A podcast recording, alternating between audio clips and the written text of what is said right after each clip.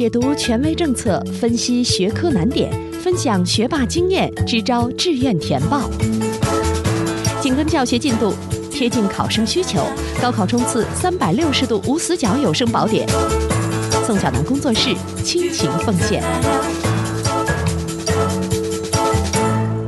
欢迎收听由宋小南工作室制作的升学 FM，我是宋小南。今天是二零一六年的六月四号，也是升学 FM 的第八十六期。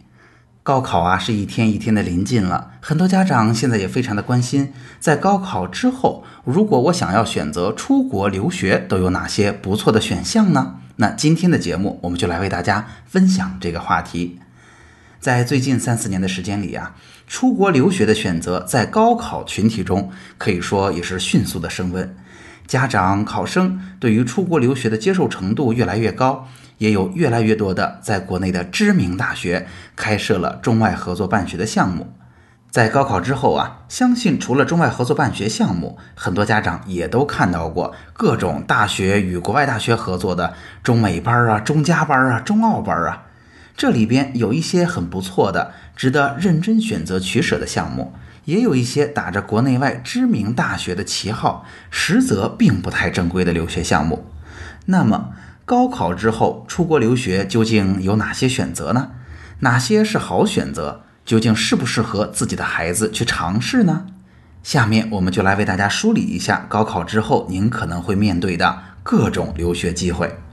第一类呢，我们可以把它概括成在统招的框架范围内的，就是可以通过志愿填报来实现的，在本科阶段的留学或者是交换生的项目。那中外合作办学呀，相信很多家长也已经不陌生了哈。它基本上采取的是三加一或者二加二的形式，也就是在国内读三年，国外读一年，或者国内读两年，国外读两年。在考生和家长的心目中，在过去的三四年的时间里边，明显的能够感觉到这类项目接受度是越来越高了，因为可以看到大家填出来的分数是水涨船高了。那只是啊，在大部分的情况下，这样的在志愿填报当中的中外合作办学项目，合作的对方院校一般不是超级好。那所以，在不同的场合，我也建议过大家，更多的是把这样的项目作为低分能够进到更好的大学、选择更好专业的一个选项。所谓的交换生呢，具体并不是在高考当中我们要报考中外合作办学的项目，或者报考哪个大学的交换生，而是就是报考这个学校本身的普通专业。那很多的学校在三年级或者四年级的时候，呃，可能会提供各种筛选的机会，提供各种在国内甚至国外不同的学校这种交换交流的机会，也就是我们所说的 exchange student。那前面提到的这两种，就是在统招的框架之内，我们可能能有的出国留学的机会。要提醒的是哈，这两类可以说都不是完整的出国留学，这还是在高考之后报志愿，还是在全国大学统招的范围内进行高等教育。那如果我真的想要选择纯粹的出国留学，那又是一番怎样的情景呢？首先，我要提醒大家哈，出国留学和参加统招高考之后填报志愿本身就是截然不同的、没有交集的两条路。您看到很多知名大学刚才提到的中加班啊、中澳班啊，各种打着知名大学旗号的留学项目，只要这些项目不在您所在省份招生考试院发布的志愿填报指南当中列明招生计划，那么它就一定不属于统招。而且呀，这样的项目绝大多数其实都不是统招。那有家长就会问了，那这样的项目到底是些什么性质啊？我看到很多厉害的大学都说有中加班、中二班、国际班。其实啊，这样的项目就相当于我们放弃了高考来申请出国留学。相信啊，很多同学身边也有不少的朋友，他从高一或者高二就开始学习英语，进行托福甚至 SAT 的考试，然后申请出国了。只不过呀，他们是从高一、高二就选择放弃高考了，压根儿没参加高考。而我们呢，是在高考结束之后才准备出国留学。虽然参加了高考，但是大多数人呢也没有用上高考成绩，之后还要把出国留学的步骤一个不落的走一遍。也就是说，我们是在高考考完了，决定我们不要高考了，我们放弃了高考。那有家长和考生听到这不是统招啊，这相当于就是找了个留学中介，自己完成纯粹的留学申请啊，是不是说这些项目就不是好项目，不应该参加了呢？我给大家一个解答哈，相信大部分参加高考的同学，出国留学肯定不是首选，或者呀，我猜测可能大多数的情况下是因为高考没有考到一个自己满意的成绩，所以被动选择出国留学的。那真实的状况就像刚才所说的，这时候选择出国，如果你不是在报志愿的框架范围内，那么基本上就相当于重新申请，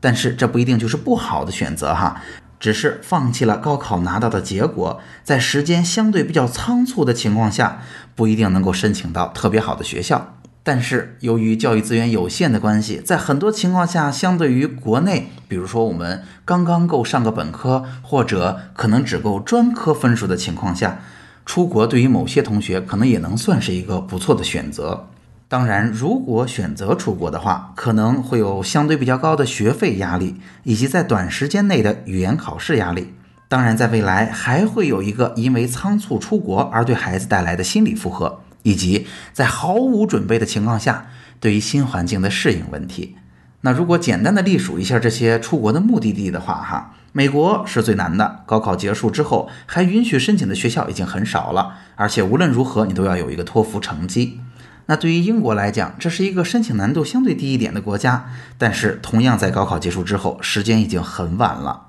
而且呀，英国的高中体制跟我们的国内不同，所以英联邦的国家是有预科的。当然，在这儿也要提醒大家，只有英联邦的国家有预科，比如说美国就是没有预科的。如果其他的国家告诉您，哎，我们有预科，你可以先来我这儿出国读一年，大多数情况下，这个可能是骗人的。那对于加拿大、澳大利亚，这也是出国的热门的目的地哈。这两个国家其实是认可我们的高考成绩的，我们的高考成绩啊，也可以对我们的申请有所帮助。但是无论如何，语言考试还是跑不掉。在实际的咨询当中呢，也有家长问到了港澳的大学，呃，想告诉大家哈，香港反而是很难的，因为啊，香港的大学在大陆的知名度非常的高，招生呀也非常的强势。在香港这样一个不大的地方，您但凡能够叫上名字的大学，比如说港大呀、港中文、港城市、港科技、港理工、浸会大学，在高考结束之后，除了港中文和港城市可以通过报志愿来做尝试之外，大部分学校在大陆的招生都已经截止了。而且您会发现，这些港校在大陆招生的门槛并不低。那最后也提一句，澳门哈。大家也知道，澳门也是一个比较小的地方，它没有特别好的大学，只有澳门大学和澳门理工，所以相对而言是一个非常非常小众的选择了。那如果你要选择纯粹的完整的出国留学的话，那到底适合什么样的考生去尝试呢？第一，还是要提醒您，尽量不要因为高考成绩不理想而临时仓促的决定出国。第二呢，它需要您敢于放弃。统招的机会毕竟还是相对比较主流的啊，大众都能够接受的机会。这样的放弃就是彻底的放弃了统招。第三，肯定要求你语言本身要比较过硬，因为在短时间内你要参加托福或者雅思考试，想在这么短的时间内把他们考到一个高成绩并不容易。有的同学说我的英语成绩不错呀，你让我踏踏实实的考，我能考一百四十分。但是我要提醒你。托福、雅思的难度要比高考高出去不少的，所以短时间拿高分并不简单。第四啊，还有一个额外的小建议，就是不管什么样的项目，尽量不要在语言成绩不过关的时候选择先出国到国外去读语言，或者有的项目会告诉你你是在读预科，但是实际上也是在读语言。原因是第一，它很贵哈，出去读语言远比在国内学习来的贵得多。另一个呢，就是在语言不特别好的情况下，还要同时适应新的环境，在这样的情况下，可能语言学习的效果也得不到保证。好，总结一下今天的内容：出国留学的机会主要有两种，一种是统招，通过报志愿选择中外合作办学的项目；另一种是放弃统招，单纯的完成出国留学的申请。对于绝大多数参加高考的考生来讲，前者也就是在志愿填报的范围以内，可能是更稳妥、更合适的选择。那如果您要下定决心放弃统招，单独完成留学申请了，也请您记得尽可能不要突然发现孩子高考成绩不理想了，仓促的把孩子送出去。今天的节目就到这儿。除了收听播客，强烈建议您加入升学 FM 的听友群。在这里，您不但可以与三千多名高中的家长和考生及时讨论自己关心的问题，还可以参加周三晚上我专门为听友准备的直播答疑。听友群的加入方式，请查看我们的微信公共号。添加微信公共号，请您搜索汉字或者全拼，都是升学 FM。升学 FM，让我们在孩子升学的日子里相互陪伴。我们下期见。